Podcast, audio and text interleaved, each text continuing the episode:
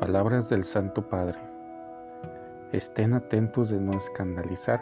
El escándalo es feo porque hiere la vulnerabilidad del pueblo de Dios, hiere la debilidad del pueblo de Dios, y muchas veces estas heridas se llevan para toda la vida. Es más, el escándalo no solo hiere, sino que es capaz de matar.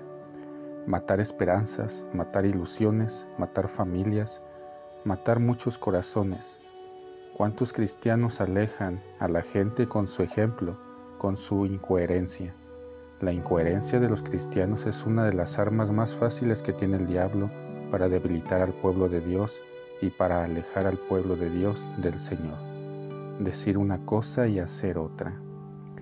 Tomado de la homilía en Santa Marta del 13 de noviembre de 2017.